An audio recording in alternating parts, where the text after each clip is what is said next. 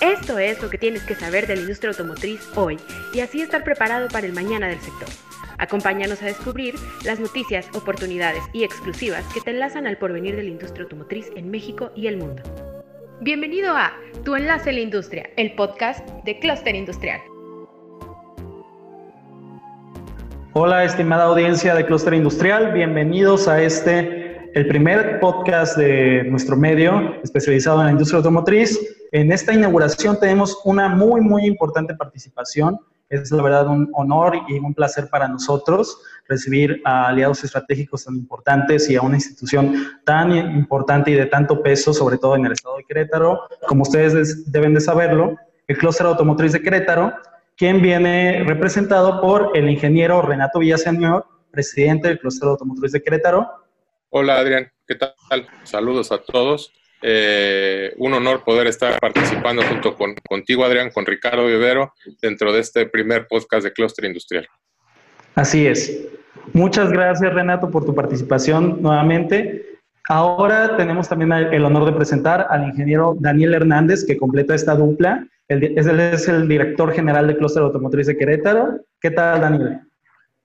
Hola, ¿qué tal, Adrián? Buenas tardes. Buenas tardes a toda la audiencia. Gracias por la por la invitación. Eh, siempre es un gusto formar parte de los nuevos proyectos que ustedes están emprendiendo y aquí una vez más este, y con, con mucho gusto. Muchísimas gracias Daniel Renato. Saben ustedes que son bienvenidos siempre, así como es la audiencia y tengo que agradecer también a la presencia de nuestro director de Cluster Industrial, Ricardo Vivero. ¿Qué tal Ricardo? Muchas gracias, Adrián. Pues eh, de nuevo agradeciendo a nuestros invitados de honor, eh, nuestros estimados y, queridos Renato y Daniel eh, del Clúster Automotriz de Querétaro. Gracias por estar con nosotros y pues realmente para nosotros es un verdadero honor que compartan este espacio y la inauguración del podcast de Clúster Industrial. Gracias. Gracias, Ricardo. Bueno, tenemos una edición muy interesante, una primera edición muy, muy interesante y que viene en un momento decisivo, la verdad, para la industria, así como lo estamos tratando en nuestro tema editorial, nuestro tema central de la edición de mayo es eh, la industria está al rescate de México, digamos, en estos momentos. Eh, hemos visto una conversión y un apoyo muy, muy grande de las empresas, tanto OEMs como TIERS o pymes incluso, hacia el apoyo en suministro y fabricación de insumos médicos, ¿no? Y entre todo esto vienen enlazándose muchos otros temas, que obviamente el más importante de ellos y el que todos queremos que suceda en este momento es la reapertura, la reactivación de la industria, pero sobre todo que sea una reactivación segura, que sea una reactivación cauta, que sea una reactivación en tiempo y forma, y este mes es decisivo para ello. Es por eso que entonces Quisiéramos saber, ustedes como Cluster Querétaro, como Cluster Automotriz de Querétaro, han tenido obviamente una serie de actividades y lo hemos visto, los hemos acompañado en ellas durante esta contingencia, ¿no? Que van desde webinars, este, sesiones activas y plenas con otros clústeres del Estado, con el gobierno eh, del Estado de Querétaro. ¿Por qué es tan importante mantenerse en contacto e informado porque es más importante que nunca para todos los que integran el clúster automotriz y con todos asociados, con la comunidad en general, con el, con el gobierno del Estado, con el gobierno de los otros estados del Bajío, incluso de la Federación. ¿Qué es tan importante en este momento donde todos estamos enlazados digitalmente, separados quizás sí, en la distancia, pero unidos en este sentido informativo? Bueno, eh, gracias, Adrián. Eh, si quieres, empiezo yo y después doy la palabra a Dani. Eh, a, final de cuentas, como lo mencionas, esta etapa que hemos vivido las empresas del sector automotriz, bueno, yo creo que todas las empresas en, el país y en el mundo, ha sido de, aprendizaje, de aprendizaje continuo en estos meses a, raíz de, de, la pandemia derivada de COVID-19. De manera puntual, en el clúster automotriz de Querétaro hemos definido y hemos visualizado de una manera clara cuáles son el rol y cuáles son las acciones en las cuales podemos generar un, alto nivel de incidencia dentro de nuestros asociados a través de esos canales de comunicación. En cuanto a la triple hélice, me refiero con el gobierno, con la industria, con la academia y cómo estar trabajando. Y básicamente nosotros vislumbramos estas, estas eh, acciones y este rol que el clúster ha estado siguiendo en este momento. Lo, lo dividimos básicamente en cuatro en cuatro grandes etapas. La primera etapa fue lo que pasó de manera previa, eh, después en el momento de la suspensión, después cómo vamos a hacer ese replanteamiento y trabajar de una manera alineada para rearrancar nuevamente y después cómo vamos a trabajar hacia el futuro, cómo vamos a generar esas acciones que nos permitan, bueno, no vamos a poder retomar los modos que teníamos antes, ni los números, ni, ni, lo, lo, que traíamos antes de que se tuviera esto, pero cómo vamos a trabajar de una manera conjunta, de una manera unificada, de una manera integrada para poder ser más eficientes eh, cada día. Eh, no sé, Dani, si, si, si nos, me ayudas, por favor, a, a, platicar un poquito más de lo que estamos haciendo. Ah, sí, claro, con, con, mucho gusto, igual profundizando solo un poco sobre estos cuatro eh, puntos que nos comentaba eh, el ingeniero Villaseñor respecto a cómo eh, estamos visualizando que tendría que ser el rol de clúster en medio de todo esto. nuestra audiencia, todos recordarán el sector automotriz, por, por, este efecto de la pandemia que ha sido en, en, bloques y que comenzó en distintas regiones del mundo, comenzó a traer un, un efecto antes de que el tema tomara mayor relevancia en México, la curva epidémica fuera más fuerte y otros sectores se vieron afectados. El sector automotriz comenzó desde mucho antes por lo entrelazada que están las cadenas de suministro y como primero se activaron paros en Asia, después en Europa y desde ahí comenzaron las operaciones en, en, en México verse afectadas.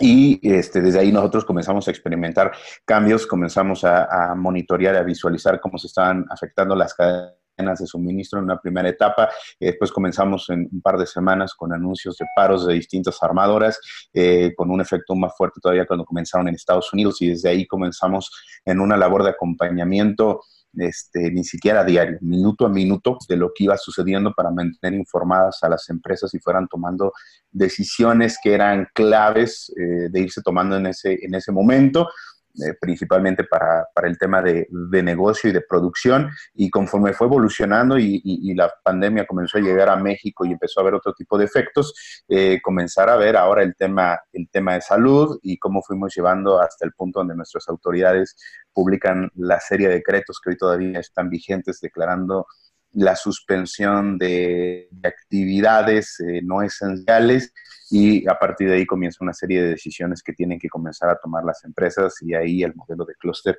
eh, comienza a hacer su, su rol, eh, integrando información, generando información para la toma de decisiones de las, de las empresas, tendiendo los puentes de comunicación con las autoridades, principalmente con nuestra autoridad estatal para poder estar comunicando oportunamente a nuestros asociados las decisiones que se estaban tomando en ese orden y que eso se iba a trasladar a decisiones eh, cotidianas en su día a día para la, operación y, y, a partir de ese momento comenzar a activar una nueva dinámica de trabajo como ha sucedido en la gran mayoría, aprovechar las herramientas tecnológicas para mantener esta comunidad del sector en Querétaro integrada, comunicando, haciendo frente a algo para lo que nadie teníamos preparado ni presupuestado estar enfrentando y que base a la cooperación, a la sinergia hemos podido ir solucionando. También ya en esta etapa de suspensión, que estoy en, hablando ahorita ya la segunda etapa que consideramos que, estamos atendiendo dentro de, de, hacia las empresas y hacia el sector en general, eh, comenzamos a hacer el trabajo en redes, la red nacional de clústeres automotrices, comenzamos a generar una serie de sinergias. Bien, es importante la, la, comunicación local y entender qué es lo que está sucediendo. El trabajar en red a nivel nacional nos abre un panorama eh, de lo que están viendo otras empresas en otras regiones y, cómo podemos ir empatando eh, decisiones y prácticas también que se están haciendo en otros lugares. Y también localmente tenemos una red eh, estatal de clústeres con los clústeres de los distintos sectores, donde también comenzamos a generar eh, sinergias, comunicación, diálogo, reconocer el liderazgo del gobierno del Estado también en estas etapas, donde nos han estado invitando e informando oportunamente de, lo que está sucediendo para que nuestras empresas estén preparadas. Y ya desde hace a unas tres semanas, con un trabajo muy intenso eh, de, cómo comenzar con el reinicio de operaciones. Yo creo que no teníamos ni una semana de que el, sector había comenzado eh, paulatinamente irse apagando cuando ya estábamos visualizando junto con las empresas qué teníamos que hacer para, eh, sí, plantear todo un escenario de recuperación económica, pero principalmente, y, y les puedo decir que ese es el, el, el, principal sentir que tengo ahora respecto a las empresas, muy preocupados por la integridad y la salud de sus colaboradores. Entonces, todo lo que se ha trabajado en materia de, darle vuelta rápido al, al, bache económico, pero principalmente en cuidar a la gente. Entonces, hemos estado trabajando muchas acciones ahí al respecto para asegurar que el reinicio de operaciones sea en las mejores condiciones de salud. Y hacia adelante todos hemos escuchado que esta es una, una, pandemia eh, que, bueno, te dejará tal vez de ser pandemia en algún momento eh, para convertirse, pues seguramente en, una enfermedad que tendremos por, eh, de manera estacional, que va a requerir una serie de medidas de largo plazo y ahí queremos que todas estas cosas que se ha aprendido eh, durante esta etapa se afirmen, se fortalezcan, que cuidemos, que los centros de trabajo, que la industria automotriz eh, siga siendo referente en todo eso y sea en la medida posible un ejemplo de cómo se puede mitigar todo eso. Y además nos va a ofrecer pues ya toda una serie de lecciones eh, aprendidas para que en el futuro tal vez si se llegase a activar algún otro tema de salud, no tal vez derivado del COVID, de cualquier otra situación, este, pues estemos mejor preparados. Entonces esas cuatro, cuatro etapas estamos tratando de, de, estar cubriendo eh, muy activamente y ahorita en un par de ellas, una que fue la previa este, pues ya, ya atendida y preparándonos también para empezar con acciones de, de futuro. Ese es más o menos el rol que hemos estado tratando de jugar ahora. Muchas gracias, Renato. Muchas gracias, Daniel. Como bien lo mencionan, este va a ser un ejemplo de aprendizaje para todos. Lo está haciendo desde este momento, desde ya. Y es una labor muy, muy importante la que ustedes como clusters y todos los clusters que integran la red de, clusters automotrices en México, ha sido una labor, la verdad, de transparencia, de, de, apoyo a, a todo el sector muy, muy importante y que la gente a veces pasa un poco de lado. Entonces, creo que ahí es necesario un reconocimiento, un agradecimiento de nuestra parte, un agradecimiento para todos ustedes que están posibilitando que esto fluya de mejor manera y que transcurramos mejor hacia esta nueva normalidad. Sí, la industria no va a ser la misma, el mundo no va a ser el mismo, pero quizás puede ser mejor, ¿no? Eh, y ayudando a hacer mejor el momento presente, eh, también hay varias acciones que se están llevando a cabo. ¿No es así, Ricardo? Así es, Adrián. Y precisamente siguiendo eh, lo que nos, comparte Renato y Daniel, eh, dando seguimiento a, las actividades y acciones primordiales que han seguido al interior del clúster automotriz de Querétaro y en cooperación precisamente con otros actores, aquí tenemos que ver también el que se ha despertado y hemos visto una eh, quizá eh, naturaleza que se tiene, eh, pues quizá humana, en el sentido de cómo cooperar para precisamente salvaguardar la, integridad de las personas, la salud. Y aquí podemos estar hablando de muchas iniciativas, pero hemos visto una serie de ejemplos en cuestión de cooperación, de apoyo y de responsabilidad social de empresas de todo tipo, sin embargo, las automotrices no han sido la excepción. Y en Querétaro hemos visto también que hay empresas en conjunto con gobierno del Estado y en conjunto con el clúster automotriz de Querétaro y otras instancias en donde también se han sumado a precisamente el promover de que pues en este momento también existe la necesidad, pero también el, el, pues, apoyo en cuestión de cooperación, ¿no? ¿Qué nos pueden platicar al respecto, eh, Daniel Renato, de, esta cooperación que se ha visto de manera muy natural, eh, en este caso en la industria, en Querétaro y, como tal en la sociedad. Sí, claro que sí, este, Ricardo. Te, te, platico, voy a comenzar a platicarte un poquito de lo que hemos visto eh, que ha hecho en específico el gobierno de Querétaro. La, la realidad es que eh, toda esta situación nos ha permitido poder reforzar la, excelente relación y el excelente trabajo en equipo que, llevamos desarrollando aquí con, con Gobierno del Estado, con nuestro gobernador Francisco Domínguez y con, la Secretaría de Desarrollo Sustentable liderada por, el secretario Marco El Prete, en donde realmente hay que reconocer que nuestro, el Gobierno del Estado de Querétaro ha hecho una gran labor desde un inicio, tomando las riendas, tomando acciones asesorándose con, gente experta y, tomando las previsiones necesarias para poder agarrar y estar preparados. Por un lado, eh, tomar decisiones anticipadas. Por otro lado, en trabajar con esa eh, difusión de cómo podemos cada uno de nuestra trinchera, nosotros como industriales, nosotros como trabajadores, nosotros como ciudadanos del Estado, cómo cada uno podemos hacer lo que nos toca por un lado, para hacer que el efecto de, la, de la pandemia en la parte de salud, que es la prioridad número uno, no nada más del gobierno, sino nosotros como, como industriales, como empresarios y como seres humanos, es, es de minimizar, mitigar y eliminar eh, cualquier de, contagio que pueda haber, ¿no? Entonces, todo ese tipo de estaciones nos ha permitido, eh, toda esta etapa han sido, eh, pues desde, desde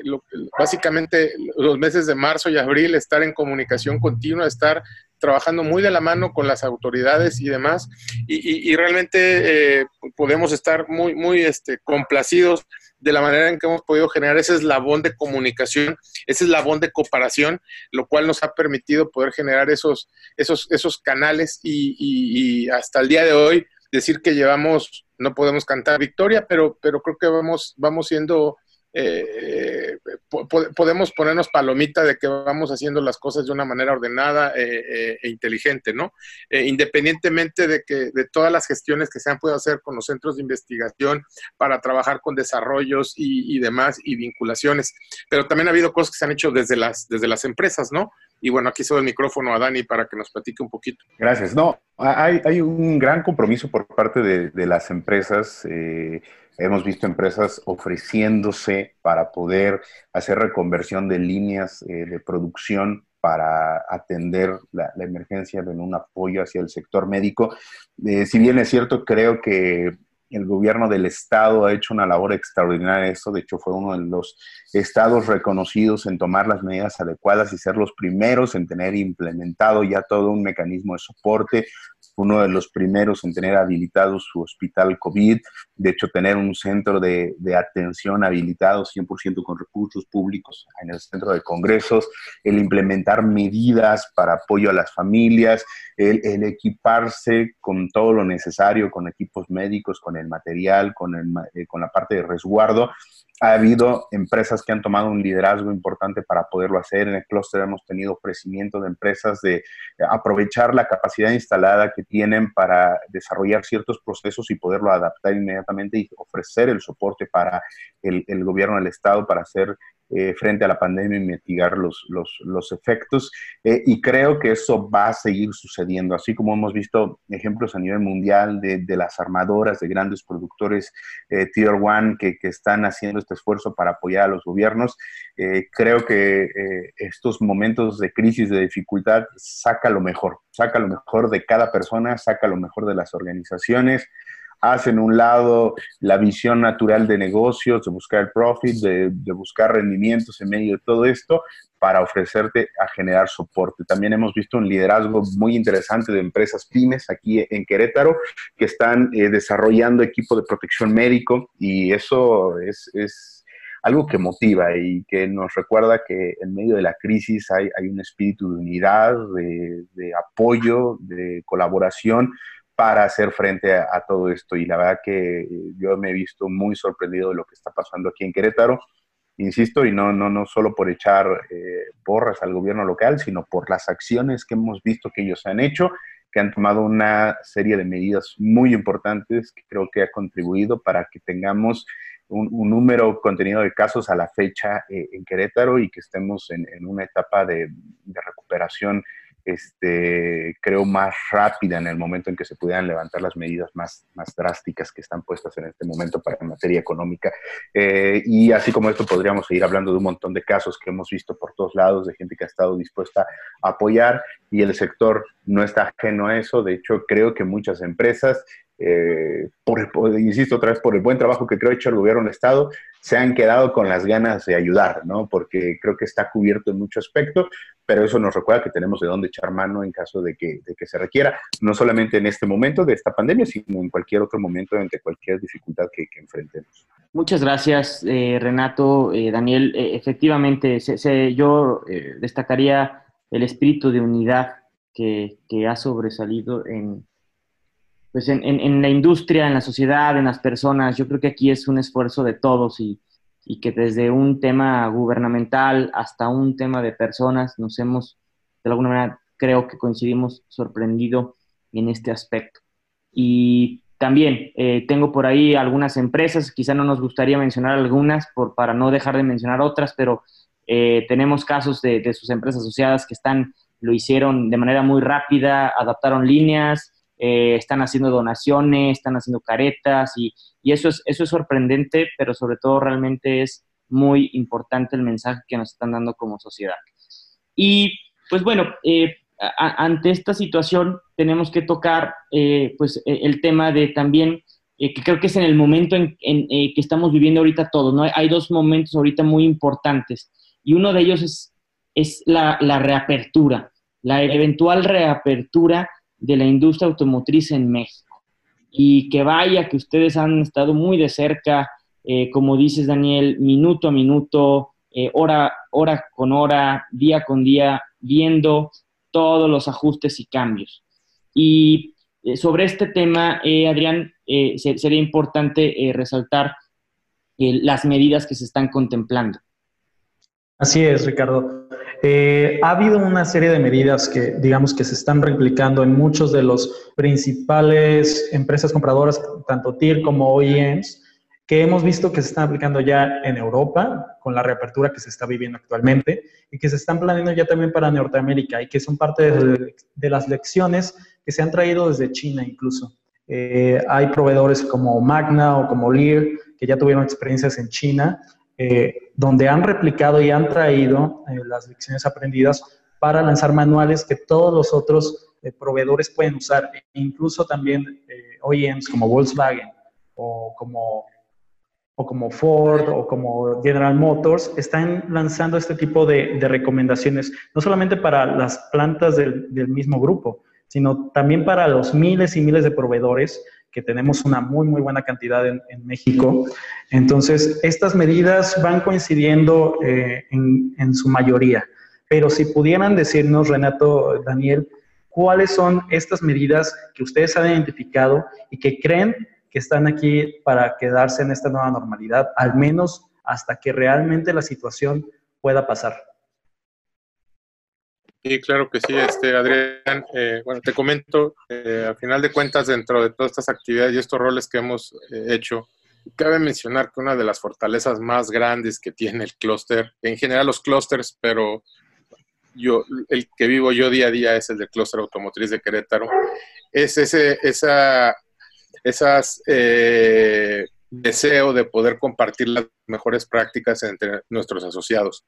Entonces, aprovechando esa gran sinergia que tenemos en las empresas que formamos parte del clúster automotriz de Querétaro, eh, nos dimos a la tarea de poder generar una dinámica en la cual nos pusimos a trabajar las empresas en generar un documento que le llamamos nosotros protocolo de prevención laboral para el reinicio de actividades. El 22 de abril eh, emitimos la versión 02, el 20 de abril hicimos la 01, el 22 de abril la 02, en donde básicamente eh, tratamos de, plasmar todo eso que ya mencionaste, Adrián, eh, todas esas buenas prácticas que algunos corporativos están aplicando en China, algunos en Europa, algunos que están generados por BDA, algunos que están generados por una serie de, normativas, y cómo ya aterrizados a, la, operación día a día. Eh, recordemos que, una de las principales preocupaciones que tenemos en las organizaciones básicamente es el, eliminar cualquier tipo de contagio que se pueda dar al momento que vayamos a reanudar actividades. Entonces, por ello la, la intención de poder generar esos, esos protocolos.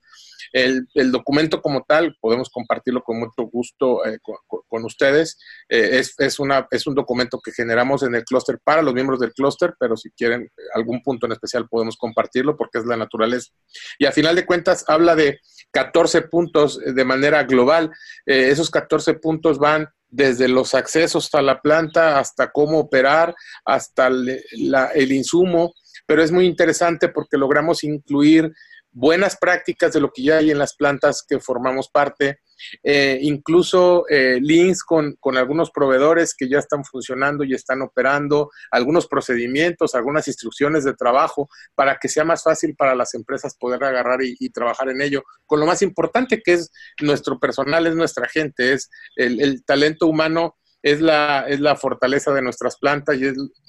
el, activo más preciado que tenemos y por ello es que, requerimos eh, poner en, práctica todas estas nuevas eh, acciones, todas estas nuevas eh, habilidades necesarias que vamos a tener que tener en nuestros equipos para poder agarrar y en función de ello generar esta nueva manera de trabajar en el, en el día a día. Eh, nada más ampliar un poco sobre eso. Eh, hemos tomado todas estas prácticas alrededor del mundo, lo que ha estado publicando, eh, por ejemplo, la OESA, MEMA en Estados Unidos, lo que publicó BDA recientemente, la propia IAG publicó una serie de checklists y, todo eso nos ha servido como guía, más lo que se ha publicado. En, la parte de, las autoridades estatales, este, federales en México y, lo más valioso de todo eso es la participación de nuestros asociados, cinco empresas líderes con excelentes prácticas, han generosamente venido y puesto a disposición del resto de las empresas cómo lo están implementando, a nivel tal de hasta decirte cuánto me ha costado, cómo lo estoy haciendo para que el resto lo puedan replicar. ¿Qué ha sucedido después de la presentación? ¿Qué es lo que esperábamos nosotros? Se ha sumado más gente, están más empresas eh, dispuestas a compartir eh, con nosotros sus prácticas para que el resto lo puedan ver y, lo hemos platicado. Buscamos que esta herramienta o este documento se vuelva un documento vivo, que estemos actualizando constantemente, eh, tal vez hasta una vez por semana, con nueva información, con nuevas ideas, nuevas propuestas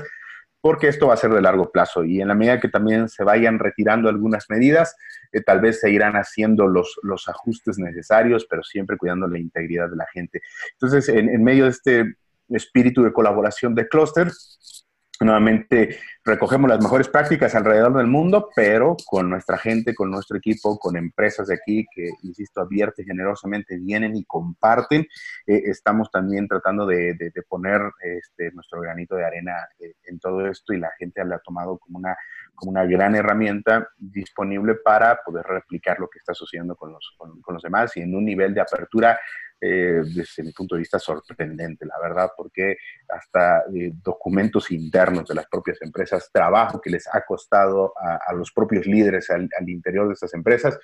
vienen y lo comparten para que otros puedan mejorar sus propios procesos internos. La verdad es que hoy más que nunca estamos viendo ese espíritu de cooperación con las empresas y el objetivo está en lo mismo, garantizar que los centros de trabajo sean lugares seguros, donde podamos contribuir a la reactivación económica mientras seguimos cuidando de, los colaboradores de, las empresas. Eh, en esa parte esto es lo que, lo que estamos trabajando.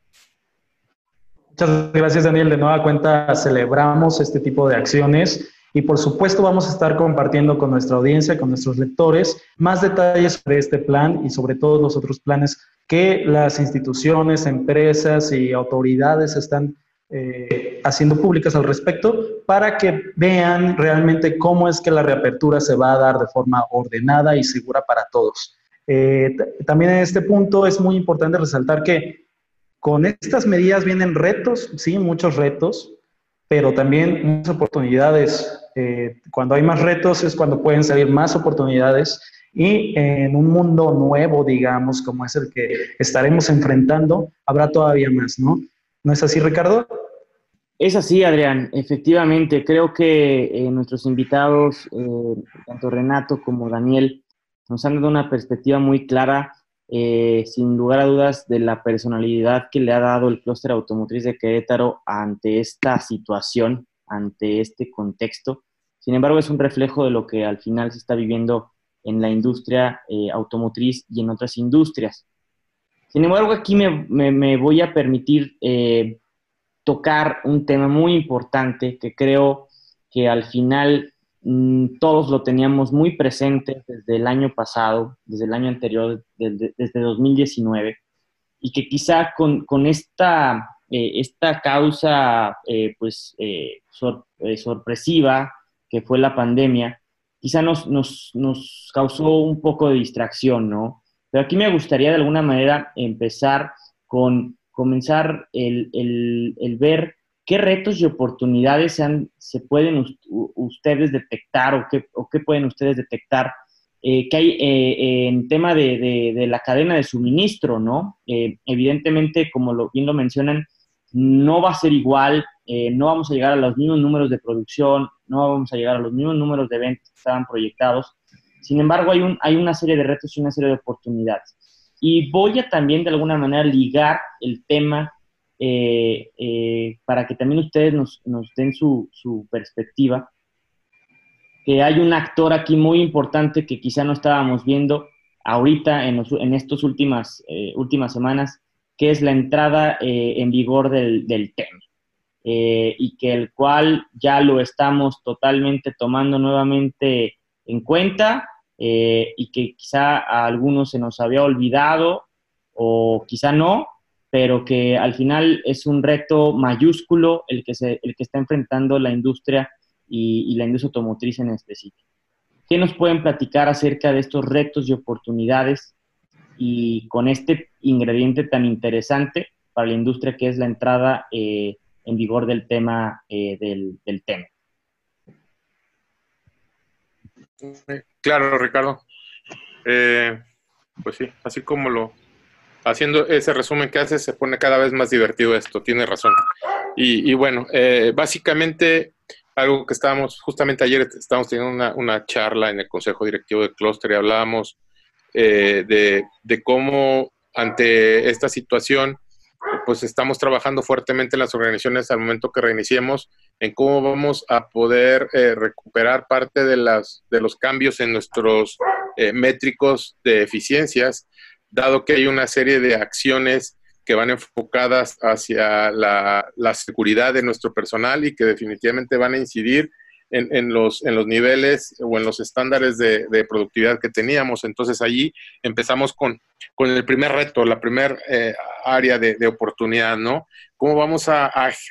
a generar, a mantener ese proceso de mejora continua para encontrar nuevas eficiencias? Eh, con, los nuevos métodos de trabajo, con las nuevas condiciones, con los protocolos implementados, con los eh, gastos inherentes que, todo ello lleva, eh, es uno de los principales retos que, vamos teniendo en la, en, la industria, ¿no? No, no, podemos dejar de, de mencionar que a final de cuentas algo en lo que es parte del dinamismo que hay en la industria automotriz es toda esta innovación todos estos, eh, esta evolución que está viendo en la industria automotriz, en donde están cambiando eh, los combustibles, los requerimientos de los vehículos, los consumos de, combustibles fósiles, las nuevas maneras de conducir, las nuevas maneras de controlar los vehículos y demás, en donde ya nuestras empresas ya están trabajando básicamente en esos procesos de adecuación a la innovación tecnológica, pero internamente dentro de nuestras organizaciones estamos trabajando en por un lado, a raíz de este paro y nuevamente arranque, en, fortalecer la vinculación local entre los Tier 1 y los Tier 2. Eh, recordemos que la fortaleza que tienen los, los clusters es que aglutinan tanto a las empresas Tier 1 como a las empresas Tier 2 y en algunos casos a los OEMs. Entonces, es ahí donde necesitamos trabajar fuertemente para poder agarrar y, y consolidar esa vinculación que hay entre, entre ellos a través de diversas estrategias de exposición, de difusión y de entrenamiento para, las empresas. Eh, no podemos quitar el dedo del renglón de que tenemos que estar y estamos buscando las empresas explorando nuevos nichos, nichos en donde hay empresas que se dedicaron durante 20, 30, 40 años a un nicho específico de mercado y en donde están explorando hoy día cómo adecuarse, cómo, cómo eh, reinventarse o cómo eh, poder aprovechar ese conocimiento que tienen en, el nicho que tienen para poder aprovecharlo y seguir vigentes en la, en la industria. Eh, independientemente de los tiempos que vienen en el Tratado de Libre Comercio, que siempre lo, hemos visto como un área de oportunidad que podemos tener hacia eh, poder, las empresas necesitan aumentar el contenido eh, regional, el contenido local, es, un, es una realidad, como bien lo menciona Ricardo, por un tiempo estuvimos todos volteando hacia ver todos los temas relacionados con, con, COVID, pero los tiempos ya llegaron, los tiempos están dando y están ya a la vuelta de la esquina y las organizaciones estamos trabajando en función de ello, de cómo vamos a generar esa, esa eh, distinción. Eh, independientemente de que totalmente algo que estamos trabajando todos en la, en la industria, específicamente apoyados, y es algo que en lo que confiamos dentro del clúster automotriz, es que la adopción tecnológica, la cultura de innovación se tiene que volver una constante en todas las empresas del sector eh, ya. Eh, no, hay, no hay opción de, postergarlo, no hay opción de verlo como, como un plan a mediano o largo plazo, es un plan inmediato, el cual lo entendemos, lo vivimos y estamos tratando del clúster de,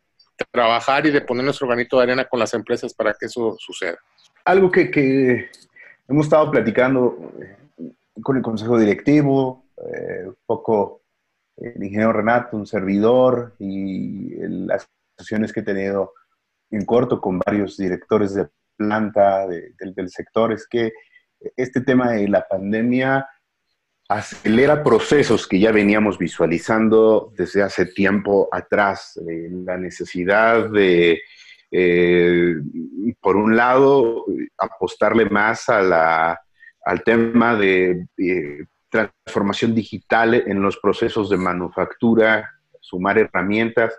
no tan altamente dependientes del factor humano. Eh, creo que las empresas a nivel mundial entraron en un análisis muy importante del, costo-beneficio eh, de, estar invirtiendo en este tipo de, herramientas para poder eh, hacer frente a estos, estos retos. Y, por otro lado, ya el sector en sí mismo desde hace ya algunos años está en un proceso de transformación total de mercado y tecnológico y, hoy más que nunca, eh, al cambiarse los patrones de consumo que se, que se vendrán, eh, acelerará seguramente en lo que ya está visualizando el sector automotriz en,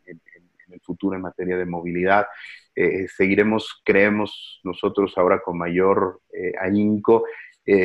impulsando que, que las empresas entren en estos procesos de cambio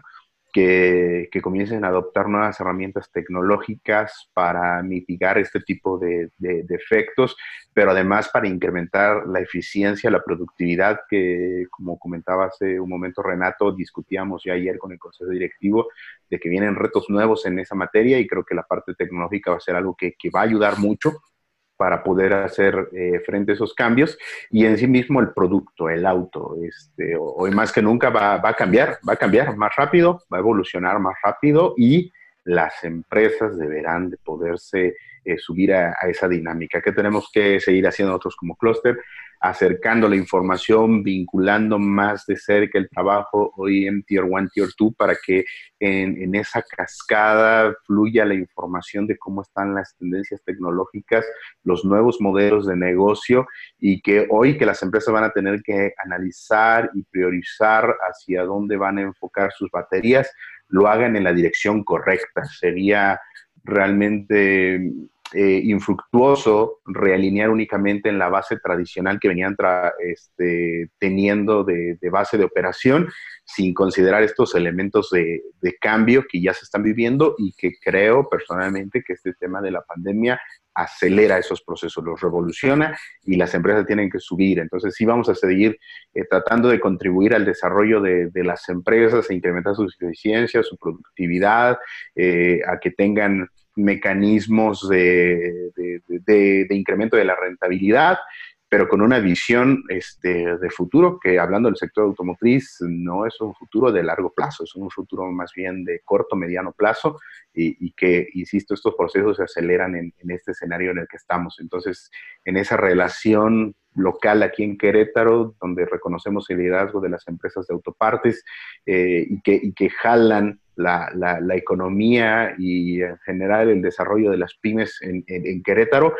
eh, a ayudar a que esa relación sea más eficiente y productiva en, esta materia, materia tecnológica. Y, como también ya les comentaba eh, Renato hace, hace unos momentos, en materia de innovación, donde realmente tenemos que entender la innovación como ese proceso propiamente creativo, de tener cosas nuevas, de explorar eh, nuevos horizontes más allá de lo que estamos acostumbrados a hacer no necesariamente desde, el punto de vista de, un laboratorio donde suceden experimentos, que, que, si bien es cierto, la economía de Querétaro cada vez migra más hacia allá, hacia hacia eh, nuevos desarrollos tecnológicos, hacia la parte de ingeniería, pero la innovación corre transversal a todos los procesos de, la empresa y las herramientas tecnológicas hoy juegan un rol muy importante para incentivar la innovación. Entonces, hacia allá, hacia allá estamos y esa relación, ese binomio Tier 1, Tier 2, se va a fortalecer, creemos nosotros, pero en esta línea, o buscaremos que se fortalezca en esta línea. Así es. eh, creo que hay, un, punto muy importante que destacan ambos, el tema de que la reconversión viene de manera eh, acelerada y que quizá la pandemia o este, pues esta, este motivo o, esta causa viene a acelerar el, mucho de cómo se están haciendo las cosas. Y la industria motriz no es la excepción en el tema de la digitalización, desde procesos, eh, en tema de manufactura, eh, ¿por qué no comenzar a, también de alguna manera acelerar el proceso de, desarrollo tecnológico, como bien dices, de ingeniería? O sea, eh, viene a desarrollar, y, pero, perdón, viene a acelerar todos estos temas, ¿no? Y, otro punto muy importante que, estamos ahorita justamente en este momento viviendo es pues que existe em, eh, pues esta necesidad o de alguna manera eh, de las empresas ver qué procesos, qué procedimientos eh, de alguna manera la industria motriz puede tener para el tema del régimen de transición alternativa, ¿no? en, este, en esta cuestión, hablando del TEMEC esto viene muy calientito ahorita, eh, como bien dicen, eh, ¿qué, está sucediendo? ¿Nos, pudieran de alguna manera, eh, ¿qué, está viviendo la, industria en este momento? ¿Cuál es su, preocupación? ¿Cuál es su postura? la mayoría quiere extender la, entrada en vigor, lo ven viable. De alguna manera, ustedes que lo tienen muy fresco, ¿qué, está sucediendo ahí en la industria en torno al tema de, la, fecha de, que tenemos como primero de julio, la entrada en vigor del tema? Pues por, por, un lado, este, te, les comento, eh, pues hay, un, hay mucha incertidumbre en el sentido de que para la implementación en la fecha que está originalmente planeada hay una serie de procedimientos y procesos eh, administrativos y burocráticos los cuales tenemos que ir implementando en las plantas y, dado este, este stop que se generó en, el proceso, pues hay, hay, hay, incertidumbre. Entonces, por un lado, eh, mi percepción personal es que, por un lado, queremos que ya inicie el proceso de implementación del tratado para poder ayudar a forzar a que se detone esa parte de la cadena de suministro, pero por otro lado tenemos eh, la barrera de los tiempos que necesitamos acelerar eh, para que podamos tener todo el, proceso legal eh, listo y evitar que pueda haber algún, algún riesgo eh, latente. Eso es lo que me han compartido a mí las empresas, pero Dani, creo que tú has estado más en contacto con, con, con las empresas, no sé si tengas alguna, alguna visión puntual. Pues al final diría, no, no, diría yo incertidumbre, porque creo que precisamente si algo ofrece ahorita el escenario de, de tener un tratado a punto de entrar en vigor, es la certidumbre de que vamos a transitar a algo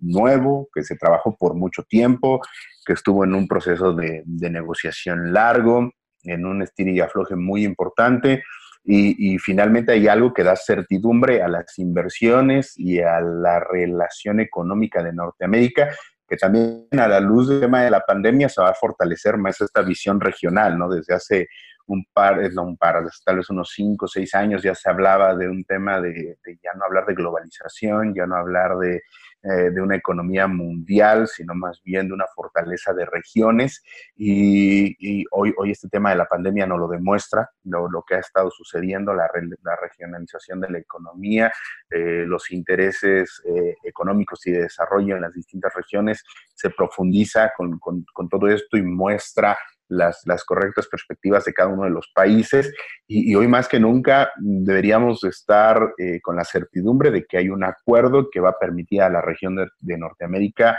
entrar en un escenario de, competitividad, en, un escenario donde los ajustes que se hacen eh, en materia del sector automotriz, si bien es cierto, son retadores, ofrece una serie de oportunidades muy interesantes que abordadas de manera correcta nos va a permitir eh, recuperar. Antes veníamos diciendo crecer, creo que ahora tenemos que hablar un poco de recuperar un poco más rápido el terreno perdido con, el tema de la pandemia y el hecho de que tengamos un TEMEC eh, listo para entrar en vigencia eh, abre, abre certidumbre. Y es, creo que es lo primero que tendríamos que, que, cambiar un poco en, la mente, decir que, más que tener incertidumbre, ofrece certidumbre para las inversiones, para las decisiones de, largo plazo. Eh, en el corto plazo, todo el mundo está preocupado en tratar de entender cómo se va a implementar y cómo van a estar funcionando los ajustes. Y ahí es donde está la, la parte interesante que creo todos en general y lo que yo he sentido con las empresas, eh, todos quisiéramos entender de mejor forma cómo van a estar funcionando a algunos de estos, de estos puntos que, que son nuevos.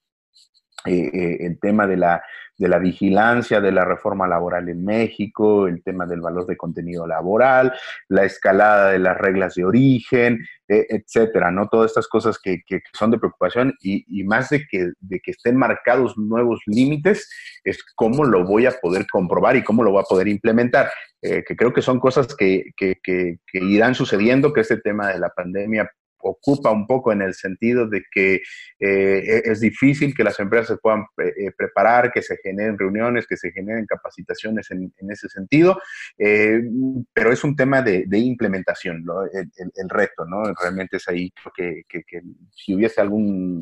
una luz de preocupación está por ese lado. ¿Cómo lo voy a implementar y cómo voy a estar seguro de que estoy cumpliendo con eso? Eh, pero creo que todos estamos más contentos por el hecho de lo que tengamos. Hoy se publica en el Diario Oficial de la Federación eh, esta posibilidad de, de,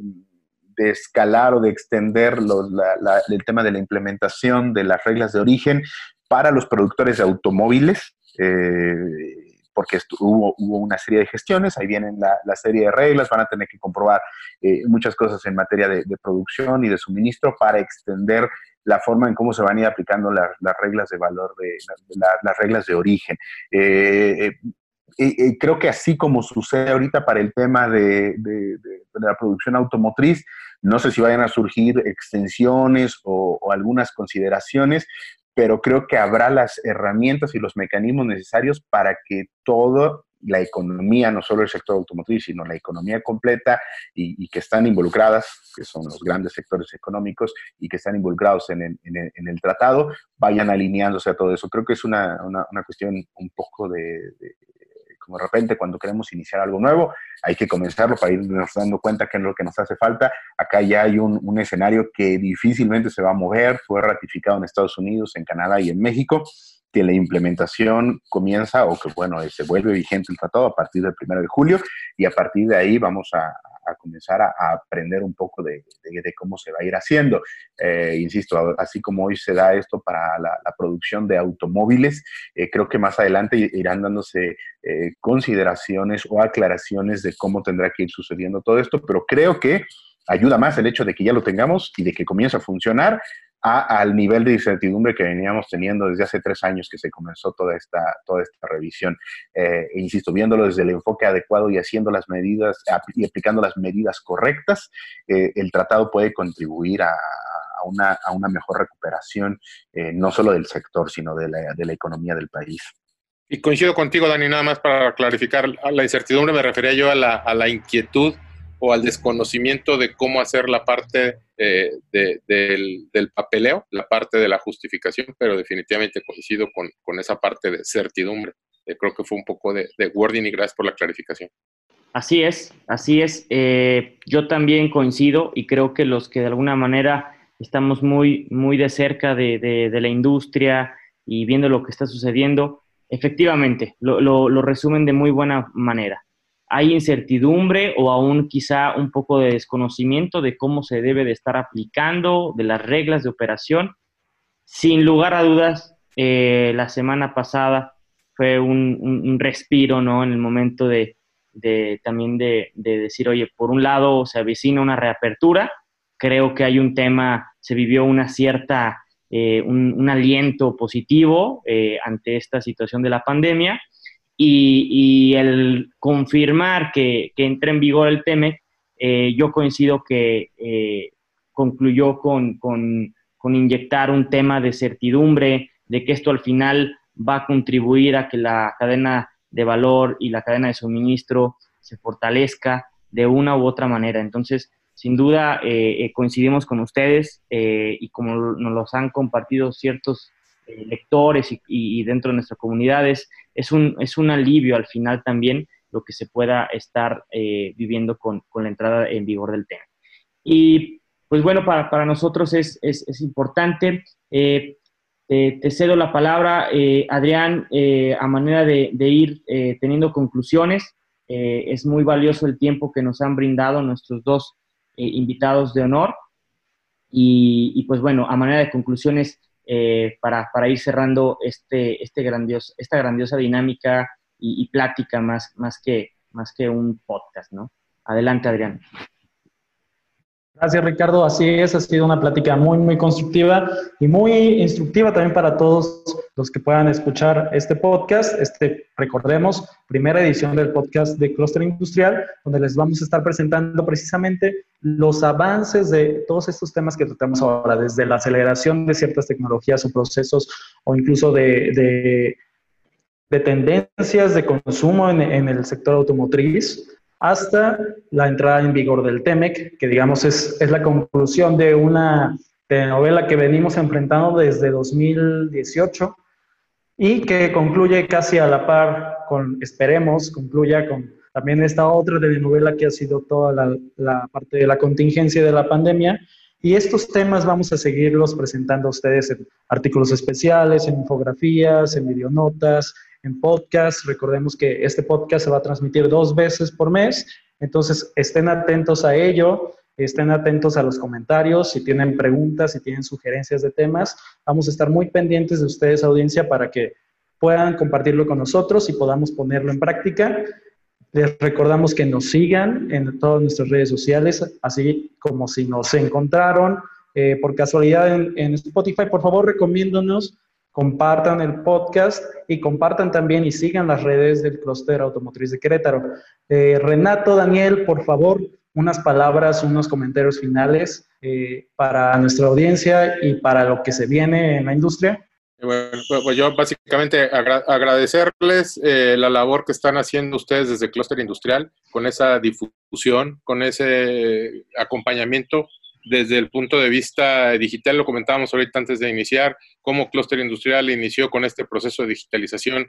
eh, antes de que, de que, esto fuera una, una moda forzada. Eh, agradecer y, de alguna manera invitar, ¿no? Invitar a, que las buenas prácticas, a que el método de trabajo que, que se está generando dentro del clúster automotriz de Querétaro, eh, seguirlo, seguirlo haciendo que sea de una manera un círculo virtuoso en donde todos podamos seguir colaborando, seguir trabajando y seguir fortaleciendo esta industria, que es la que no nada más nos da de comer, sino que además este, nos apasiona y nos hace vivir día a día, ¿no? Muchas gracias, Ricardo, y muchas gracias, Adrián. Muchas gracias, Renato. Eh, a nosotros también nos apasiona muchísimo esta industria y es por lo que hacemos cada día este tipo de esfuerzos, presentando esta información y dándole espacio a personas como ustedes que son unos expertos y que son líderes también en, lo que sucede en el sector. Daniel, unas palabras para despedirte, por favor. Eh, también, también agradecerles este, la confianza, el apoyo ya por varios años que tenemos de, colaborar. Eh, prácticamente en lo personal tuve que tuve la oportunidad de prácticamente ver nacer el, medio este, y ver la evolución, muy contentos de, ver que cada día con creatividad suman nuevos elementos que contribuye para que esta comunidad automotriz esté correctamente informada, esté fluyendo eh, información precisa, adecuada, eh, moderada, pero que ayuda a, las empresas. La verdad, felicidades por, por este nuevo proyecto y del que vamos a estar encantados de seguir colaborando con ustedes. Y en general, en medio de, esta este, gran charla que tuvimos esta tarde, eh,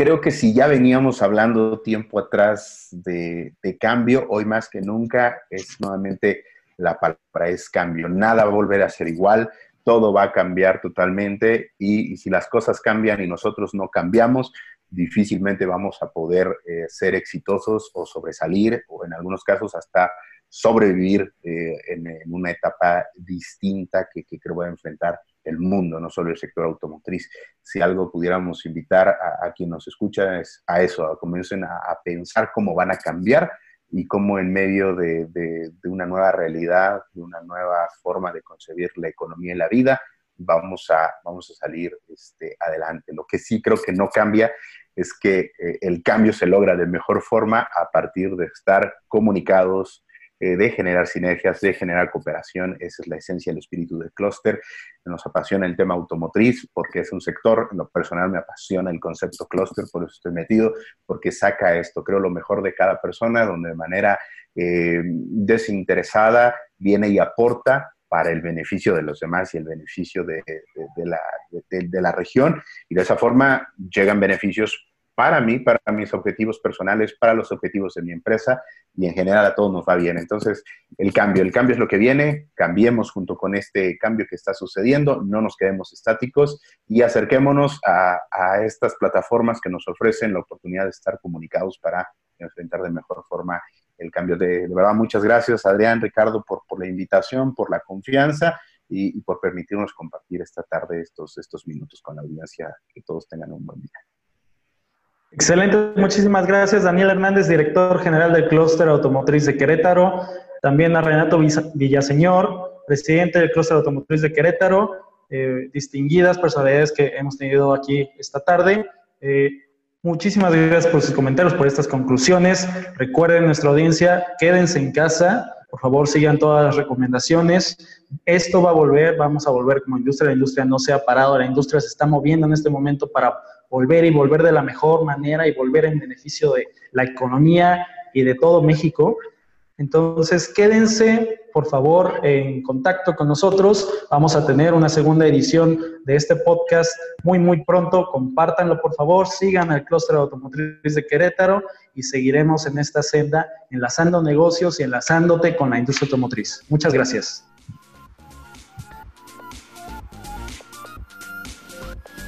Este fue Tu Enlace a la Industria por Cluster Industrial. Para seguir informado de lo más relevante de la industria automotriz en México,